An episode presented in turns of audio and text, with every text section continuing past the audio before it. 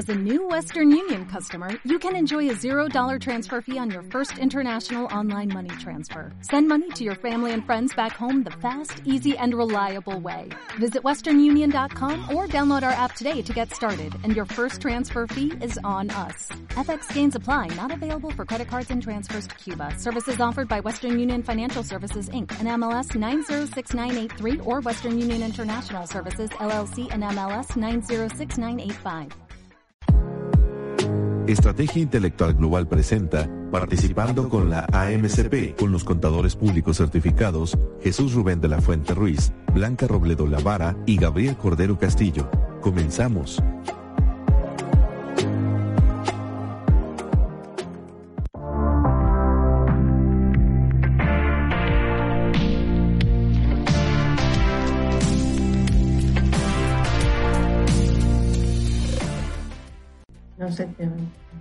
¿Qué tal? Muy buenas tardes a todos.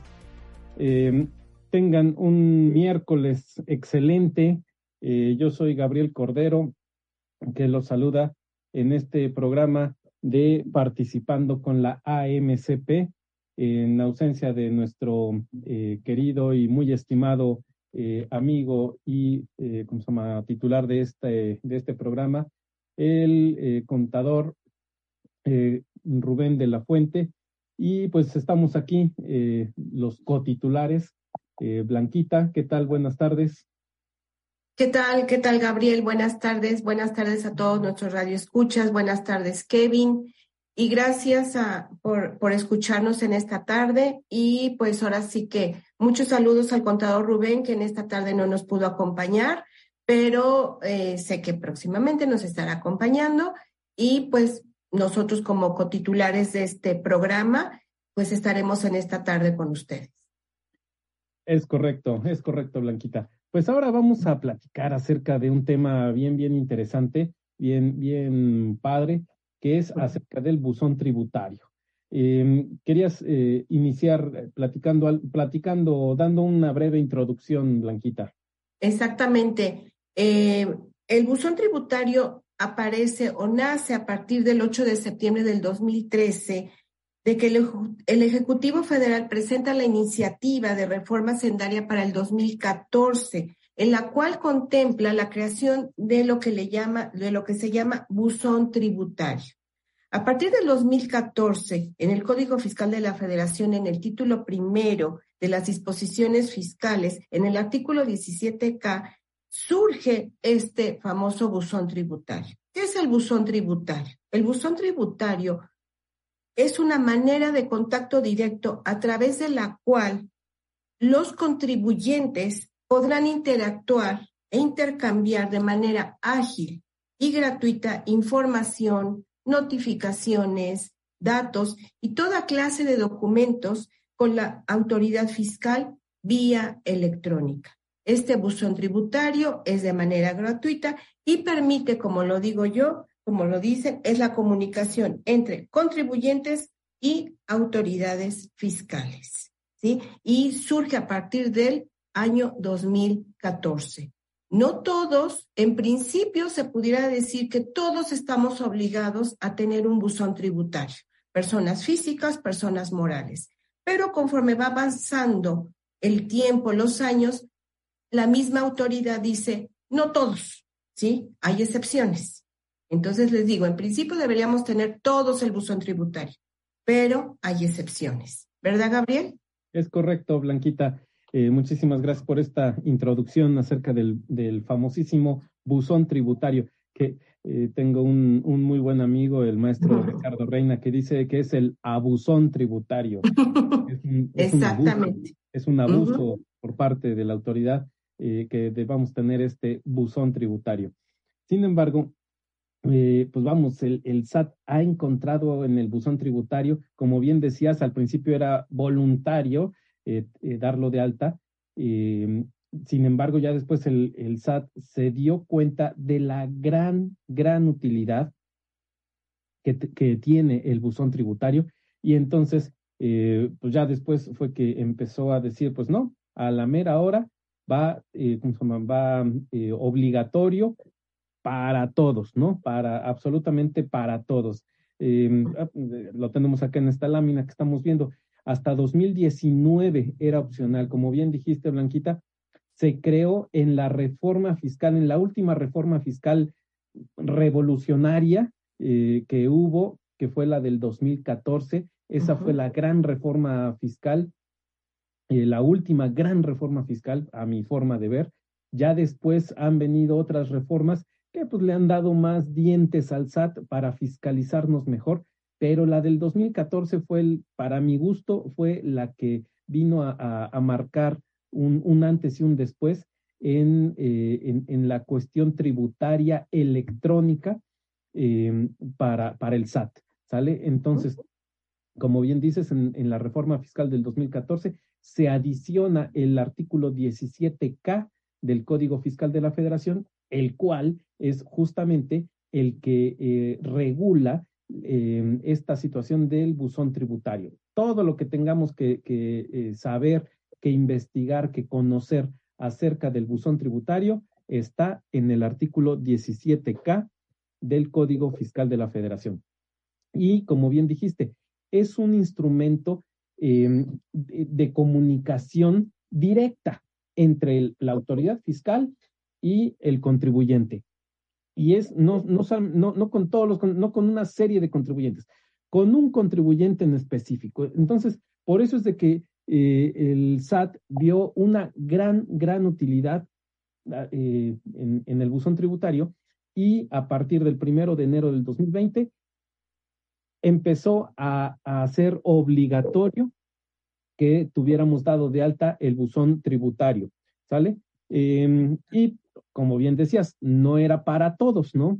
Fue eh, una obligación gradual, eh, incluso hasta ahorita, hasta el 2023, sigue siendo una obligación gradual. Ahorita lo tenemos, por ejemplo, para los reciclo, en el artículo sexto transitorio de la resolución miscelánea, tenemos que a los reciclo que incluso les habían eh, dicho el primero de enero del 2022 tienes que habilitar tu buzón tributario, bueno, pues todavía están pateando el bote para adelante para que, y les dan chance a los reciclo de que todavía no lo, eh, no lo tengan habilitado eh, obligatoriamente hasta el 31 de marzo de este año. Exactamente. Sí, como dices, es nuestra comunicación directa con el SAT. Perdón. Sí, y, ¿Y por qué digo que fue el gran invento y, el SAT eh, encontró ahí una, una mina de oro, una beta eh, dorada en cuanto a la comunicación directa con el contribuyente? Porque a través justamente nada más de enviar una, una, eh, un correo electrónico y obviamente pues una notificación, subirla en el buzón tributario del contribuyente que la autoridad quisiera, con eso se ha ahorrado el SAT infinidad de dinero en cuanto a personal, porque acuérdense, pues los que ya estamos más viejitos, acuérdense, eh, el SAT antes venía y tocaba a la puerta de nuestro domicilio fiscal, ¿sale? Y entonces, si no encontraba el contribuyente, bueno, pues dejaba un citatorio. Em, se tenía que presentar esa misma persona o, bueno, otra, o, eh, un personal del SAT, eh, se tenía que presentar al día hábil siguiente para entregar la notificación. Así como le hace el Seguro Social eh, el día de hoy, pero eh, vamos, a través del buzón tributario encontraron una mina de oro, como, como lo comento, porque en su momento, pues, mm, dejaron de necesitar infinidad de, personal que fuera a notificar eh, casa por casa, oficina por oficina, las notificaciones, ¿no? los documentos que tenía que notificar el SAT. Y ahora, pues simplemente lo hace con un teclazo. Y entonces, maravilloso, ¿no? Maravilloso para el SAT, porque entonces ya no tiene que presentarse eh, personalmente en, en el domicilio fiscal del contribuyente y a través del famosísimo buzón tributario, bueno, pues ahí está. El fundamento legal, como ya les comenté, del buzón tributario es el artículo 17K del Código Fiscal y el 17L del Código Fiscal nos indica una situación muy, muy interesante, que también el, buzón tributario es del SAT, ¿sale? Primero, nada, eso hay que, hay que ponerlo en claro, es del SAT, es, son sus canicas, es, es su pelota y, con, y él es el dueño del balón. Pero el 17L del Código Fiscal lo que nos dice es, ok, yo SAT, yo soy dueño del balón, pero voy a invitar a jugar a mi partido a otros, a otros chamaquitos. ¿A quién? Puede ser al SAT, al Infonavit, a entidades federativas, incluso puede ser municipios. Entonces, em, eso es lo que nos dice el 17L del Código Fiscal. Otras, otros, eh, otras entidades pueden llegar también a notificarnos, a utilizar el buzón tributario eh, para que, obviamente, pues, para que les sea mucho más fácil em, eh, notificar y tener la comunicación directa con el contribuyente.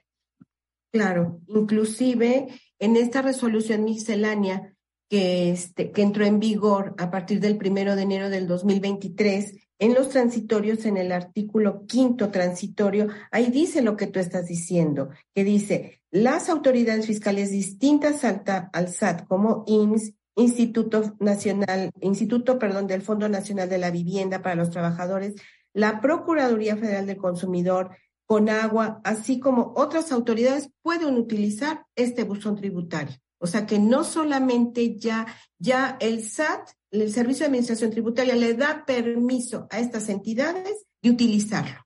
¿Para qué? Para notificarlo. ¿Por qué? Porque como tú bien dices, Gabriel, ya ahora sí que su buzón son sus canicas y en un determinado momento él sabe a quién se lo va a permitir para que nos notifique. Con un solo teclazo nos notifica.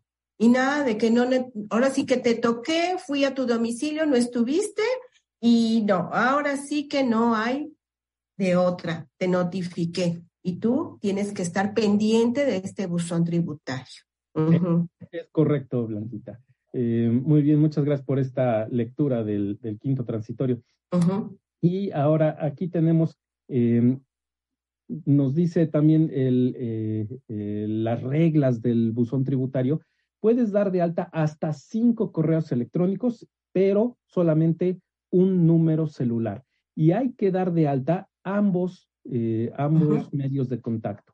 Entonces, acá la situación es ¿Por qué te permiten hasta cinco correos electrónicos? Porque, pues bueno, puede ser de que el, contribuyente le comparta al contador o bien a los auxiliares del contador eh, las notificaciones del buzón tributario para que entonces estemos atentos por cualquier eh, situación que el SAT nos quiera hacer llegar. ¿Sale? Y un número celular, pues normalmente tenemos el número celular del contribuyente. Mi recomendación es de que eh, den de alta el número celular del contribuyente. Yo aquí en el despacho lo que hice, el, error que cometí, fue que tengo un número celular para el despacho. Y entonces en ese número celular empecé a dar de alta a muchos, a muchos, a muchos eh, contribuyentes, a muchos clientes. Bueno, pues los mensajes que llegan al celular no traen a quién va dirigido. Nada más dice, mensaje en tu buzón tributario, y, pero tengo 20, tengo 30, tengo 40 en, este número celular. ¿A quién le estás hablando, mi estimado SAT? O sea, es, impresionante. No tiene, no, el, mensajito que te mandan cuando dice, tienes un mensaje en tu buzón tributario, no dice para quién es.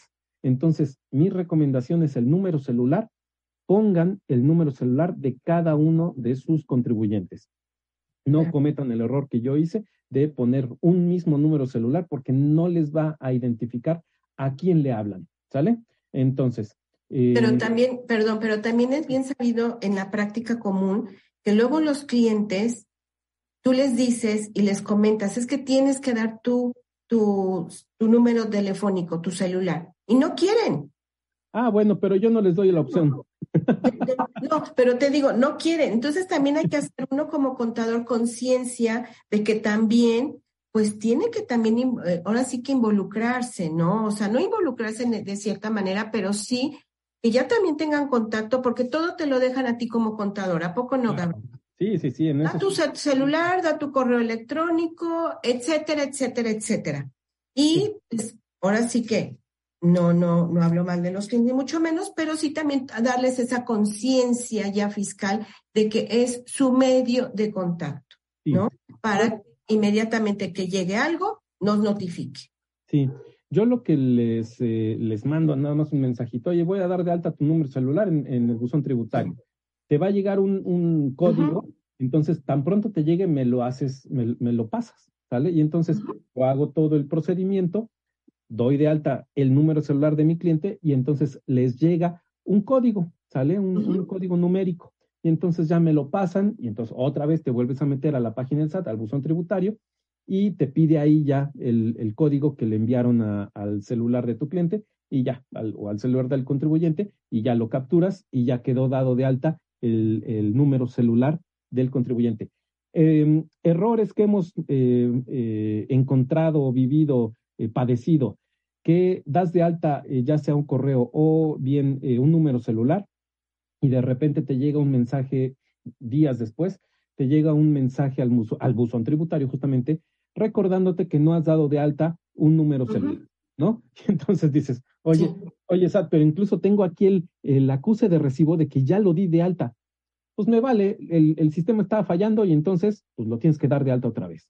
Así de sencillo, ¿sale? Entonces, eh, no se me desesperen, hay que volver a dar de alta si es que les llega a fallar eh, en, en, primera ocasión, entonces pues hay que volverlo a dar de alta. Vamos, no hay, no, no se me espanten, ¿sale? eh, ahora, cuando, eso es cuando damos de alta el número celular. Cuando damos de alta algún correo electrónico, entonces nos va a llegar un correo electrónico del SAT en donde nos va a, eh, decir, eh, vamos, para, acabas de dar de alta un, eh, un, medio de contacto en tu buzón tributario, para validarlo da clic aquí. Incluso tengo la pantalla acá. Ahí está. Dice, para confirmar tu correo electrónico da clic aquí. Y entonces este, este tipo de correos es el único correo que te va a enviar el SAT con una liga dentro del texto del correo. Apenas la semana pasada estuvimos, eh, eh, pues nos, nos, amaneció la semana el, lunes, martes, eh, con muchísimos correos que venían justamente de la dirección de correo electrónico de buzón tributario y en donde traía una liga que sepa Dios a dónde dirigía, yo no me atrevía a darle clic em, porque se veía que era, eh, que era un correo phishing, eh, es decir, un correo que tiene un malware, un, un, virus, ¿no? Entonces, hay que tener mucho cuidado cuando recibamos este correo del SAT para que, y, y, no le demos clic a diestra y siniestra porque decimos, ay, pues viene del SAT. No, este correo es el único correo que, del, que viene del SAT y que te va a solicitar que le des clic ahí en una, en una liga dentro del texto del correo. De ahí en fuera no hay ningún otro correo. Si les llega algún correo, seguramente es phishing, es malware, es lo que quieran, es virus, llámenle como quieran, pero no le den clic, ¿sale? A este sí, es el único que, que, le, que le deben de dar clic en donde eh, dice aquí, ahí en donde está en su pantalla. Em, porque si no le dan clic, entonces no se confirma eh, dar de alta el correo electrónico. Ahora, también podemos modificar. Oye, eh, Gabriel, ya, eh, ya cambié de contador. Ahora no quiero el correo el, que esté dado de alta tu correo, quiero que esté dado de alta el correo de Blanquita. Ah, pues perfecto. Entonces hay que meterse al buzón tributario y dar de baja mi correo y dar de alta el correo de Blanquita.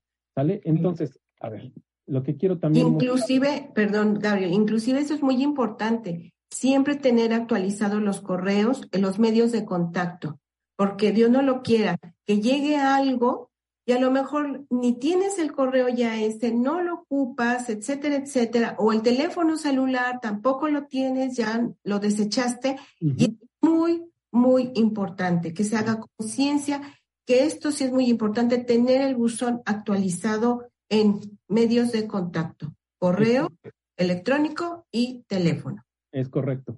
Bueno, pues ¿en dónde encontramos el buzón tributario? Esta es la página de internet del SAT. Aquí arriba a la, a la derecha, perdón, ahora sí que es mi otra izquierda, arriba a la derecha tenemos el buzón, un, botón verde que dice buzón tributario. Entonces ahí le damos clic y nos eh, redirige a justamente a la parte de buzón tributario. Eh, Nada más recuerden que es un poco, un poco lento. Entonces vamos a ponerle. Y después le ponemos puntito, puntito, puntito. Ah, chihuahuas. Me faltó el caption. Déjenme poner los lentes porque si no, no veo. D, C, S, Y. Y entonces esperamos, esperamos pacientemente, porque eh, el buzón tributario es una de las eh, partes de la página del SAT que tarda un poco en cargar. Mientras le damos un traguito al café. Decían con Peña Nieto, ¿no? En ese sexenio, que presentar la declaración anual de persona física era más rápido que prepararte un café. No sé si te acuerdas. sí, que con solo un teclazo de, del contribuyente ya casi casi era mágica y mandabas la declaración. Bueno, pues entrar, entrar al buzón tributario, como pueden ver, no es tan rápido como prepararse un café. Pero bueno, pero bueno. Eh, en lo que eh, seguimos, en lo que esperamos, em, ¿cuál, ¿cuál es el...? Ah, ahí está. ahí está. Entonces, em, incluso entró mal, entró, entró ahí medio chueco. Acá en esta parte, aquí, donde dice configuración, ahí es justamente en donde vamos a darle clic y también esperar un poquito, porque aquí en configuración aparece este tutorial, le damos cerrar, y entonces e, ese tutorial incluso es, les, les dice justamente lo que les estamos platicando ahorita. Y entonces acá tenemos el correo electrónico que está dado de alta, ¿sale? Y después el número telefónico con el cual también tengo dado de alta mi buzón tributario. Acá donde dice agregar correo, entonces es ahí donde puedo ponerle otro correo. Vamos a ponerle. Y después lo confirmamos. Y le damos continuar. desea continuar, a aceptar. Y entonces ahí está. Ya envié una solicitud para dar de alta un nuevo correo en este buzón tributario. ¿Sale? Incluso acá me dice imprimir acuse, le damos clic. Muchas veces, o bueno, no muchas veces, algunas veces no se imprime, me ha tocado de que le das imprimir, no pasa nada, no se inmuta la página, eh, o bien le das imprimir, te manda una página en blanco y no, y no tienes el, acuse, ¿no? Entonces, eh, también, pues no se me espanten, eh, ¿cómo se llama? Entonces, acá ya, aquí sí me bajó lo que viene siendo el, el acuse de modificación de medios.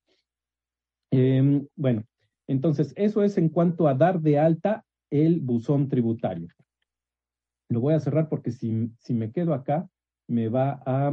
Eh, ah. y como dices, Gabriel, así das de alta el correo electrónico y a su misma vez puedes modificar también si en caso de el cambio de tu teléfono, de tu, de tu número celular. Y es lo mismo, lo mandas y también puedes imprimes ese acuse de que cambiaste tu teléfono celular. Exactamente.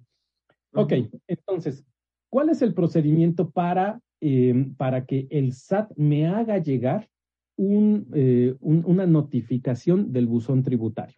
Bueno, pues primero que nada me va a llegar un correo electrónico o bien un mensaje, eh, un mensaje SMS, no un mensaje por WhatsApp ni por Telegram, es un mensaje de texto al número celular es un SMS, en donde me van a decir, tienes un mensaje en tu buzón tributario. Ya tienes que entrar al buzón tributario, como, como hace rato entré, ¿sale? Nada más, déjenme otra vez entrar.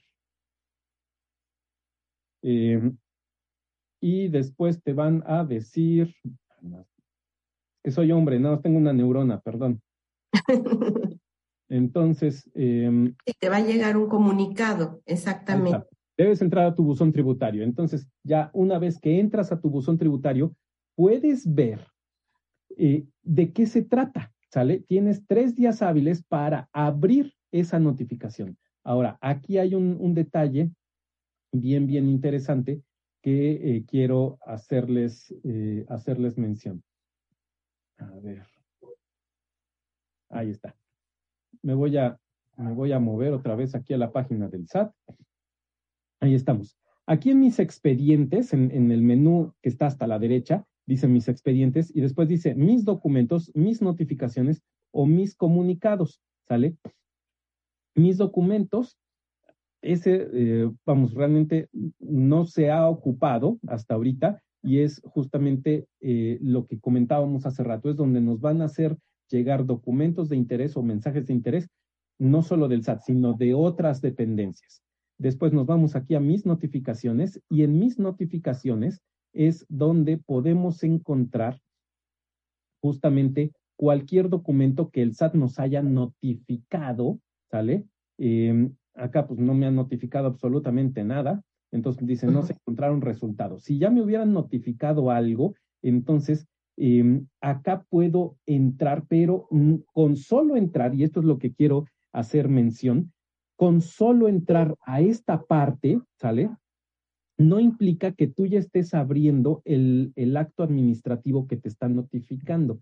Incluso puedes entrar a esta parte y leer de qué se trata lo que te está notificando sin abrirlo, ¿sale? Y ahí te dice, ahí te, ahí puedes darte cuenta si dice, si es un requerimiento o bien eh, de qué se trata, ¿no? Eh, puede ser una solicitud de información adicional para tu eh, devolución, tu devolución de impuestos, en fin, muchísimas cosas, ¿no? Pero lo que estoy comentando aquí en la lámina es justamente, tienes tres días hábiles para abrir la notificación, pero, repito, con el solo hecho de entrar a esta parte de mis notificaciones, no implica que ya estés abriendo la notificación. Tienes que darle clic, ¿sale?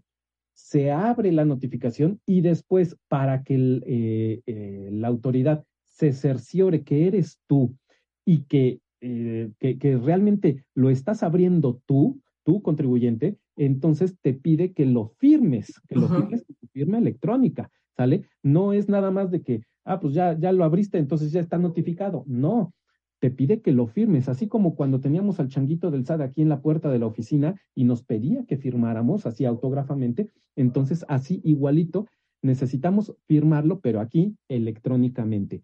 Y ya una vez que hemos firmado electrónicamente, entonces ya se descarga el documento y entonces ya lo estamos aceptando.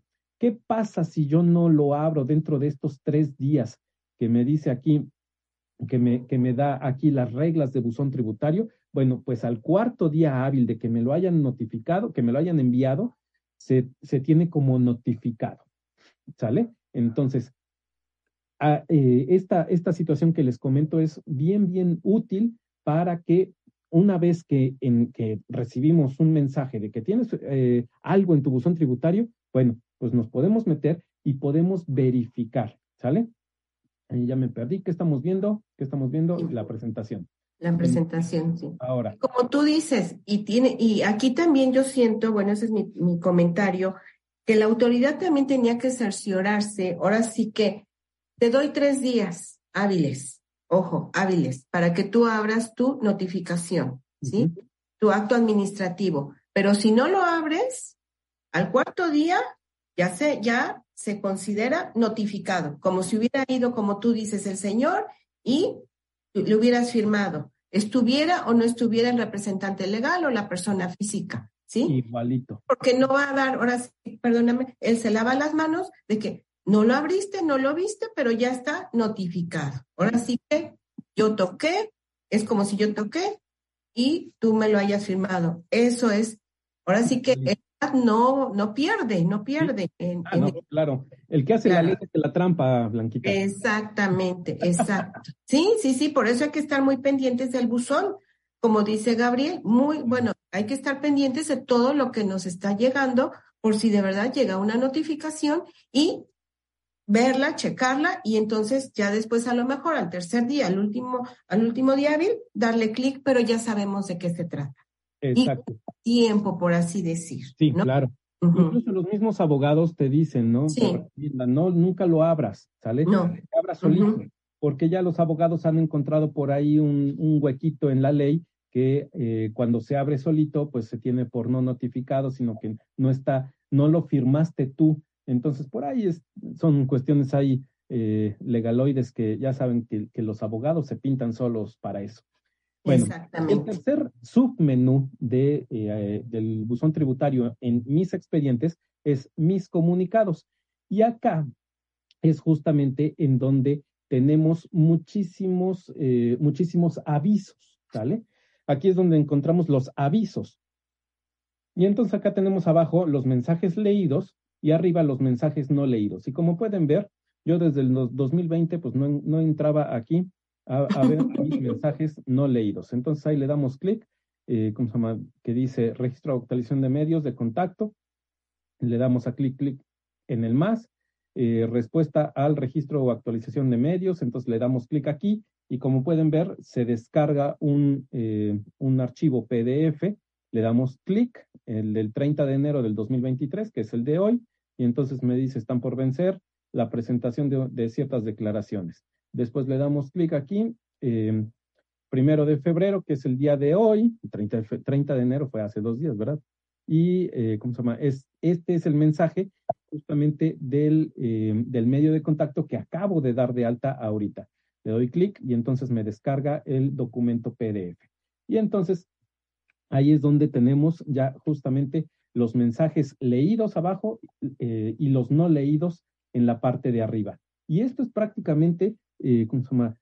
Eh, todo el chiste del buzón tributario. Sin embargo, como les acabo de comentar, a través justamente de esta parte de mis notificaciones, el SAT ha encontrado una mina de oro para tener una comunicación directa con el contribuyente. Ahora, vamos a seguir con eh, platicando con los detalles de la, del, buzón tributario. Eh, ok, esto ya lo platicamos. Ah, esto. Cuando nos llega un correo, no se espanten, ¿sale? Y esto, eh, vamos, esto es un, un, consejo de oro que les voy a dar. ¿Cuándo saber, cuándo, cómo puedo diferenciar entre que es un mensaje que está en mis notificaciones o un mensaje que está en mis comunicados? Como les acabo de decir, en mis notificaciones no son mensajes, sino es un acto administrativo. Y en mis comunicados son avisos, ¿sale?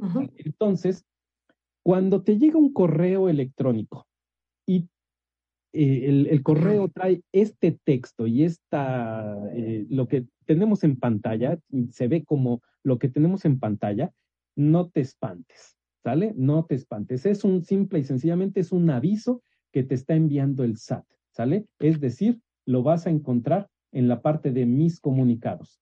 Pero cuando ya te manda algo serio, que es lo que te tienes que meter en la parte de mis notificaciones y ver de qué se trata sin abrirlo, ¿sale?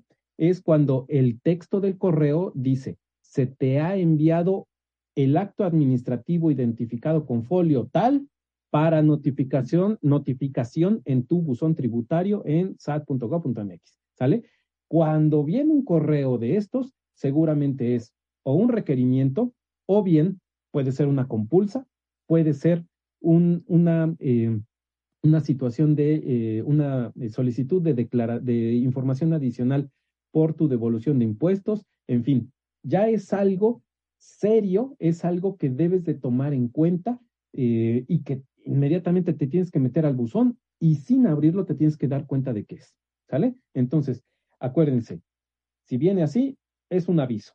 Si viene de esta manera, eh, ya es un, como dice ahí, es un acto administrativo, ¿sale? Es un requerimiento o una solicitud de información. Entonces, hay que tener muchísimo, muchísimo cuidado y hay que saber identificar cuáles son los tipos de, eh, de mensajes.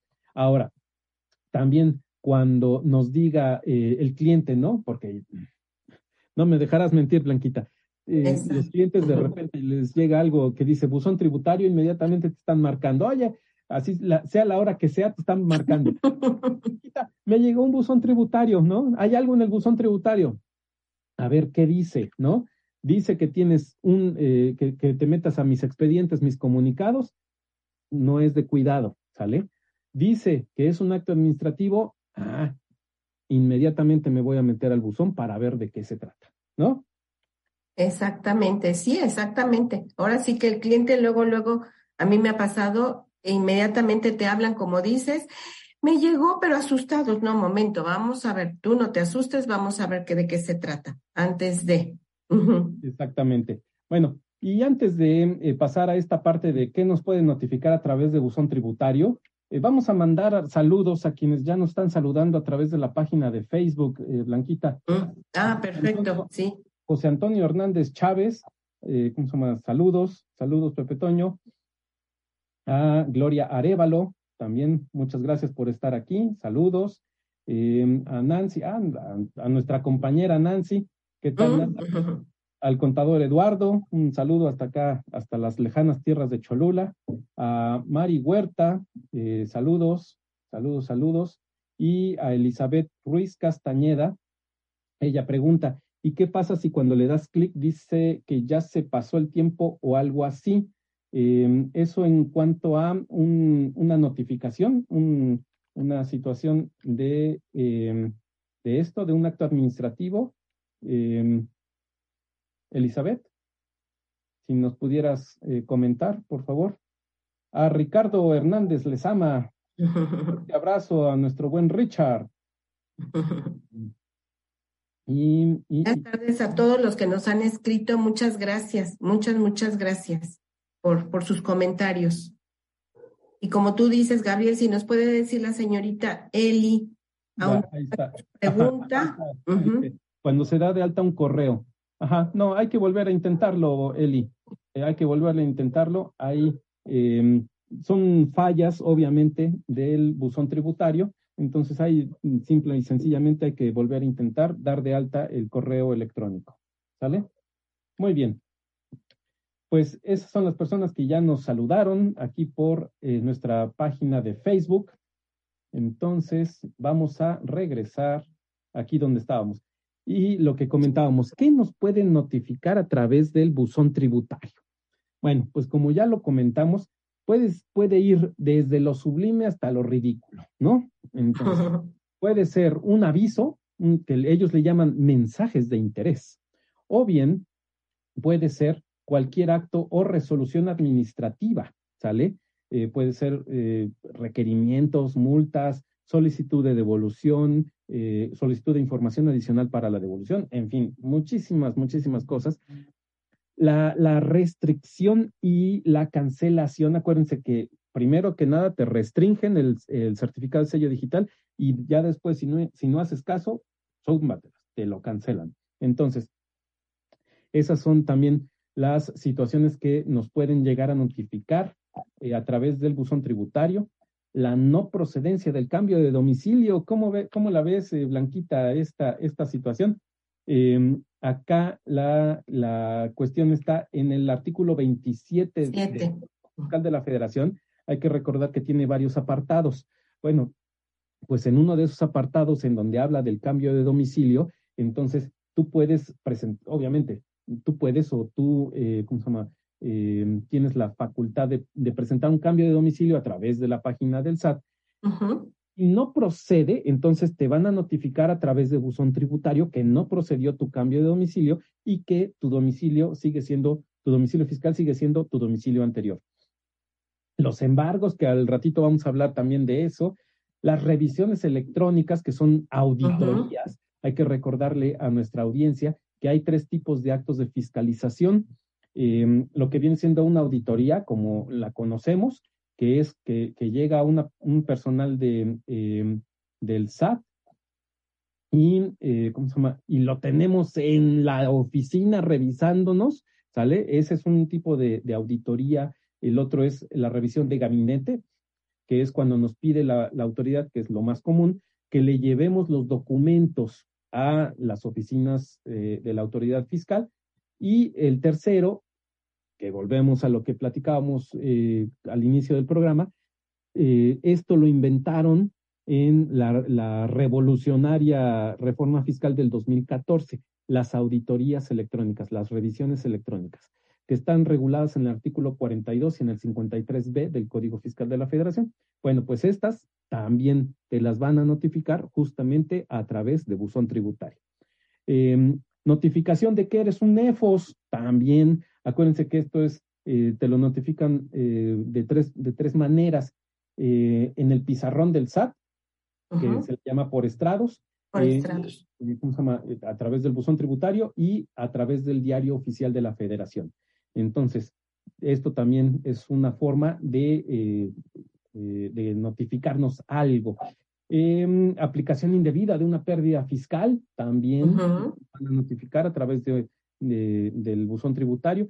La cancelación de las facturas, que es lo más común, ¿no? Que eh, nos hablan los clientes, oye, tengo un, un, buzón tributario, ahí chécalo, ¿no? Porfa, y me dice de qué es.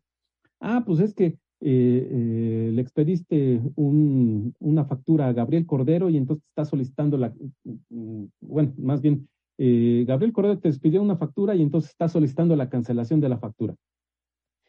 Esto es a través justamente también del buzón tributario. La, y los recursos de revocación también se presentan a través del buzón tributario. Exacto.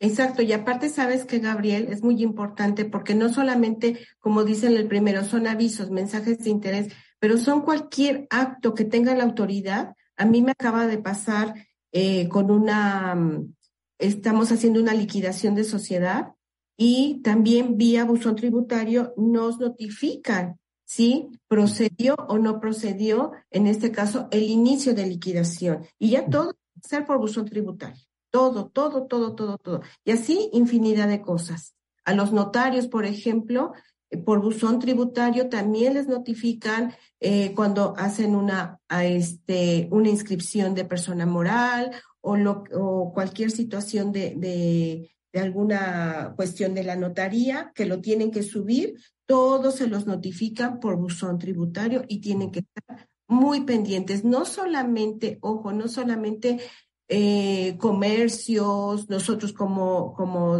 prestadores de servicios, sino también cualquier persona le puede notificar cualquier cosa por buzón tributario. Por eso es muy importante que lo tengan al día. Sí, también. Eh, aprovecho, eh, Blanquita, que nos están también avisando de, de aquí de estrategia, que a través de su página, Elvia Chavarría también nos está eh, enviando saludos. Sí, muchos saludos a la señorita Elvia que nos está escuchando en esta, en esta tarde. Gracias. Bueno, ¿qué pasa si no damos de alta el buzón tributario? Bueno, pues se supone que nos van a multar con una multa que va de los tres mil ochenta pesos hasta los nueve mil cincuenta, ya sea por no habilitar el buzón tributario o bien por no registrar o no mantener actualizados los medios de contacto. Y es justamente lo que eh, tú estabas eh, comentando hace rato, Blanquita, de que siempre, siempre, siempre debemos de tener, primero que nada, dado de alta el buzón. Y segundo, actualizados los medios de contacto. Entonces, acá eh, los artículos 86C y 86D del Código Fiscal de la Federación nos dicen que aguas con no tener, ya sea dado de alta o bien actualizados los medios de contacto del buzón tributario. Sin embargo, ahí viene el 1, 2, 3 por mí, por todos mis amigos. Sexto transitorio de la resolución miscelánea de este año. Nos dice, ok, ok, ok, puedes, ¿sale? Puedes llegar a, eh, ¿cómo se llama? A, este, esta situación de la multa no se va a aplicar durante todo 2023. Puedes todavía, te doy chance, eh, lo que yo llamo que patean el bote para adelante, te doy chance para que en su momento todavía no des de alta. No, bueno, si no lo das de alta, no te voy a multar, más que nada, ¿no? La obligación ahí está, pero si no lo haces, no te van a multar hasta el eh, primero de enero del 2024.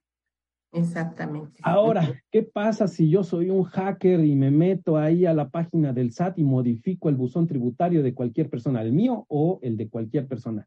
Bueno, pues es justamente me van a, meter al botellón por tres meses o tres años, de tres meses a tres años, y, nos dice el 110 eh, fracción cuarta del Código Fiscal, a quien modifique, destruya o provoque la pérdida de información del buzón tributario con objeto de, obtener un beneficio propio o para algún tercero, ¿sale?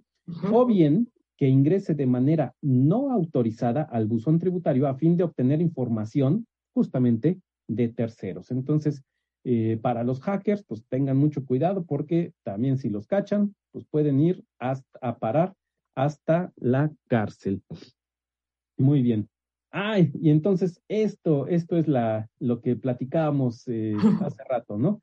El embargo, y esto también era, era algo que el año pasado, que fue justamente que pusieron esto, pero en el año pasado, muchísima gente empezó a espantarse, ¿no? Oye, no manches, ahora ya me van a, a poder embargar a través de buzón tributario. Pues eso es una locura, ¿cómo me van a embargar?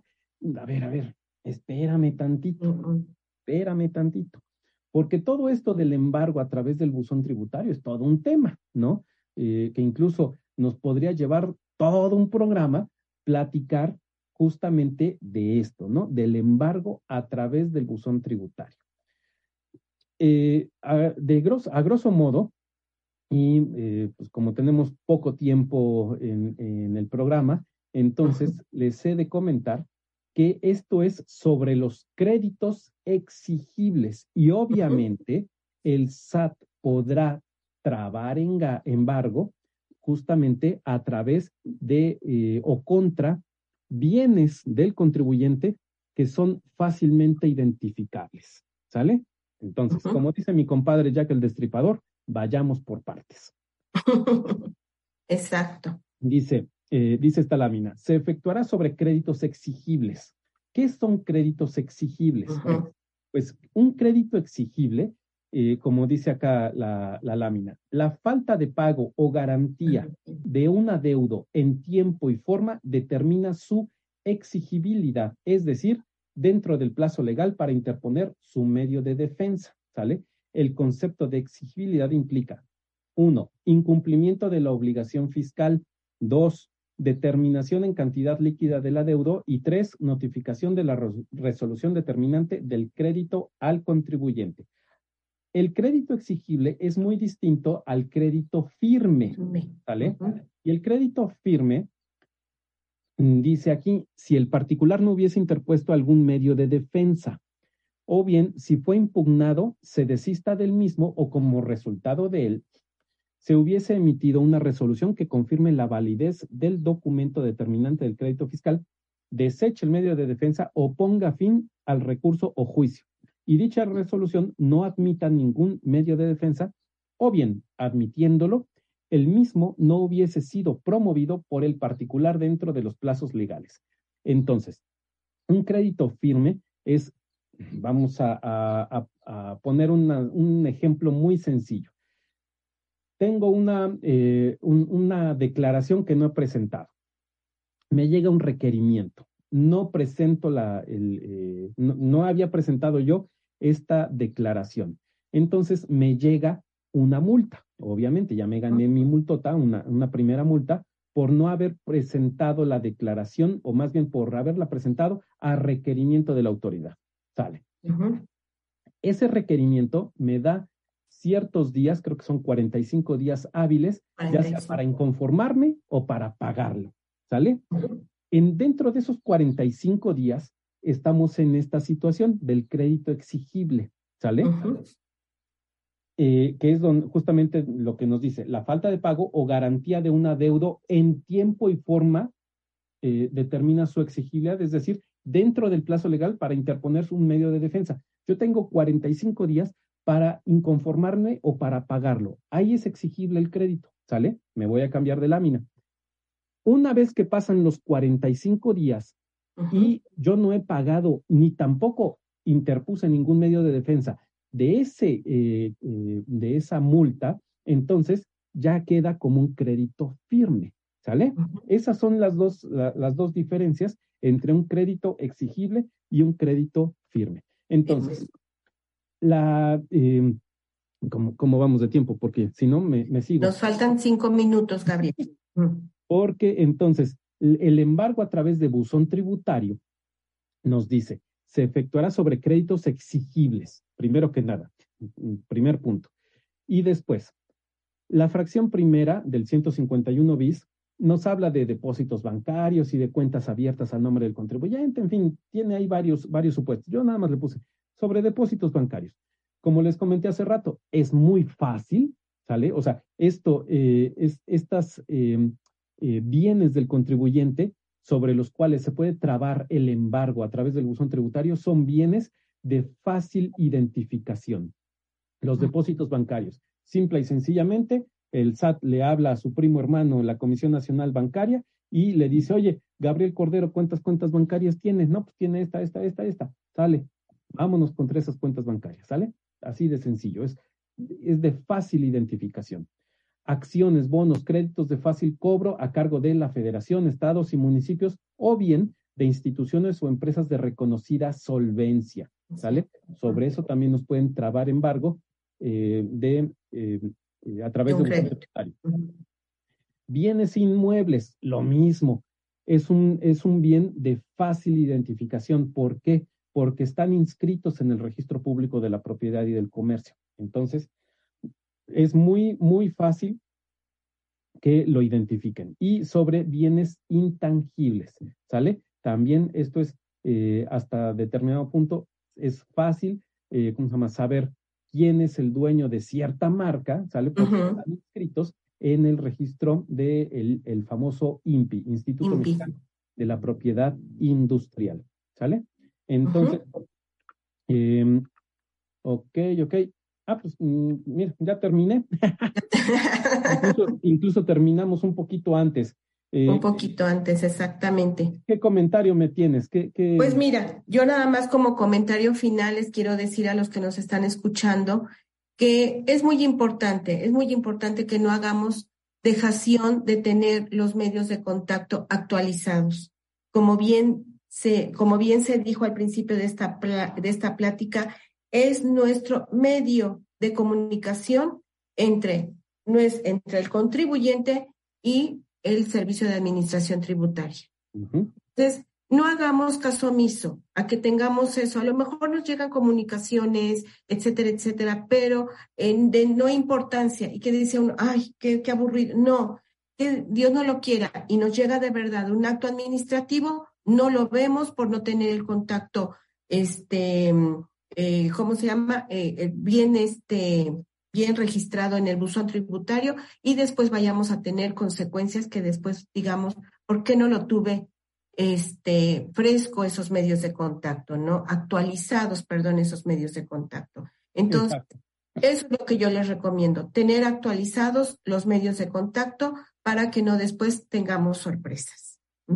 Exactamente. Muchas gracias, Blanquita. Y eh, bueno, acá dentro de los fundamentos legales del buzón tributario, eh, no puse eh, todo lo relacionado con la resolución miscelánea. ¿Por qué?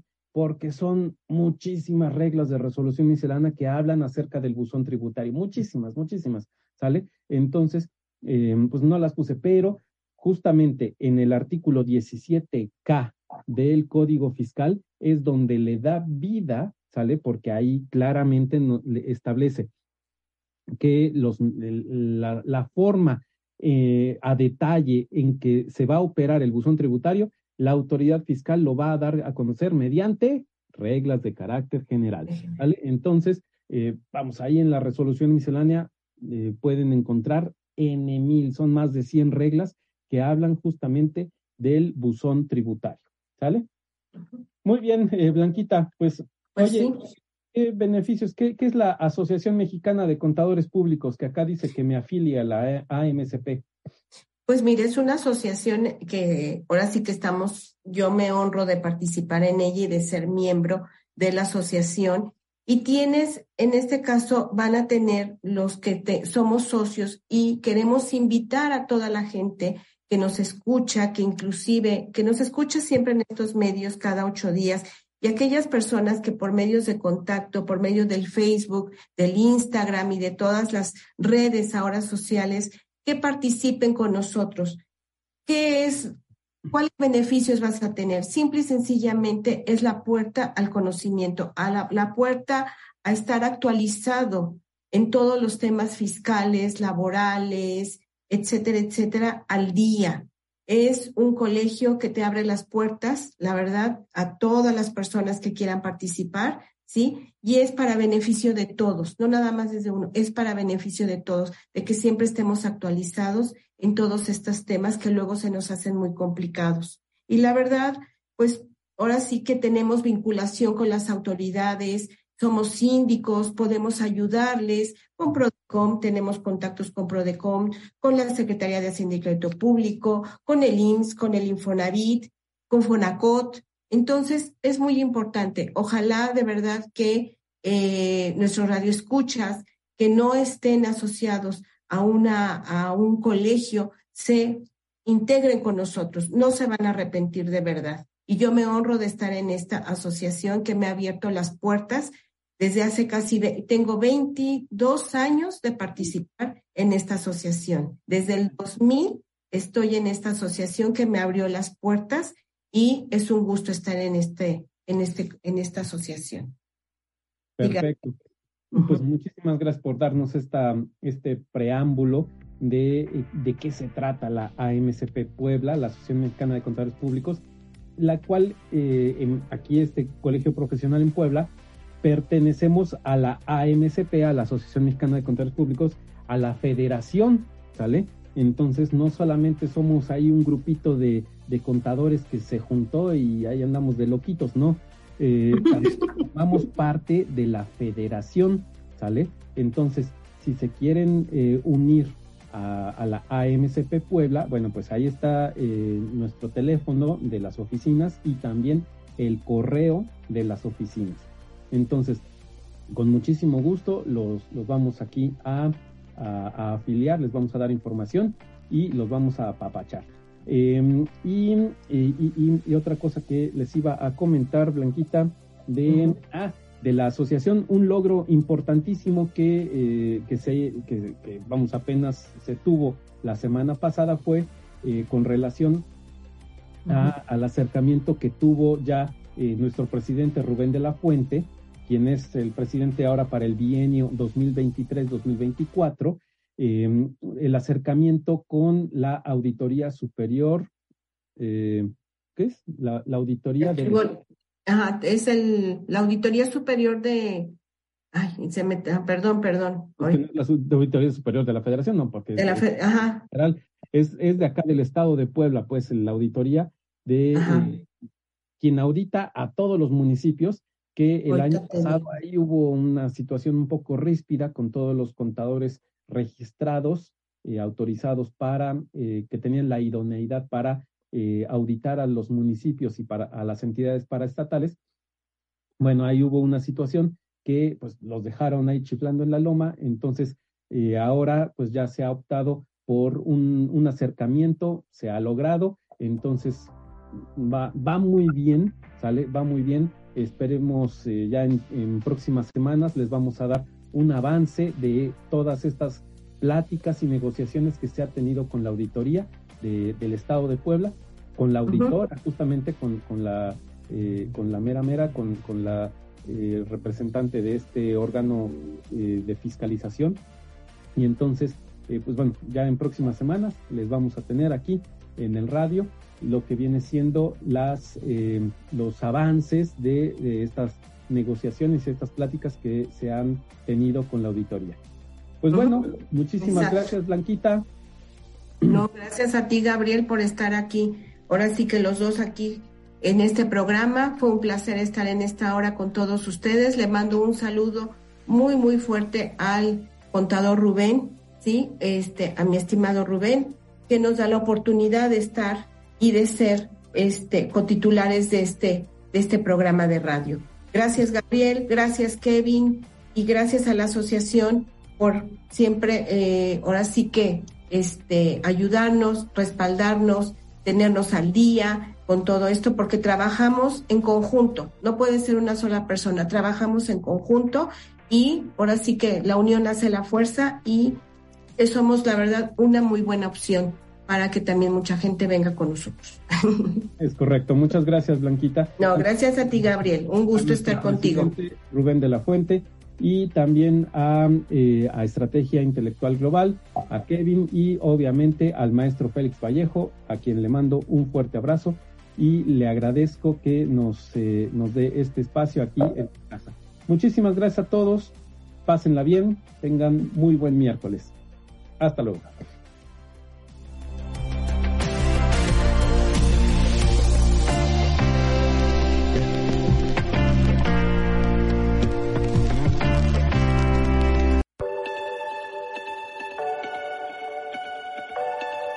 El programa Participando con la AMCP ha terminado, pero te esperamos el próximo miércoles a las 5 de la tarde solo por Estrategia Intelectual Global.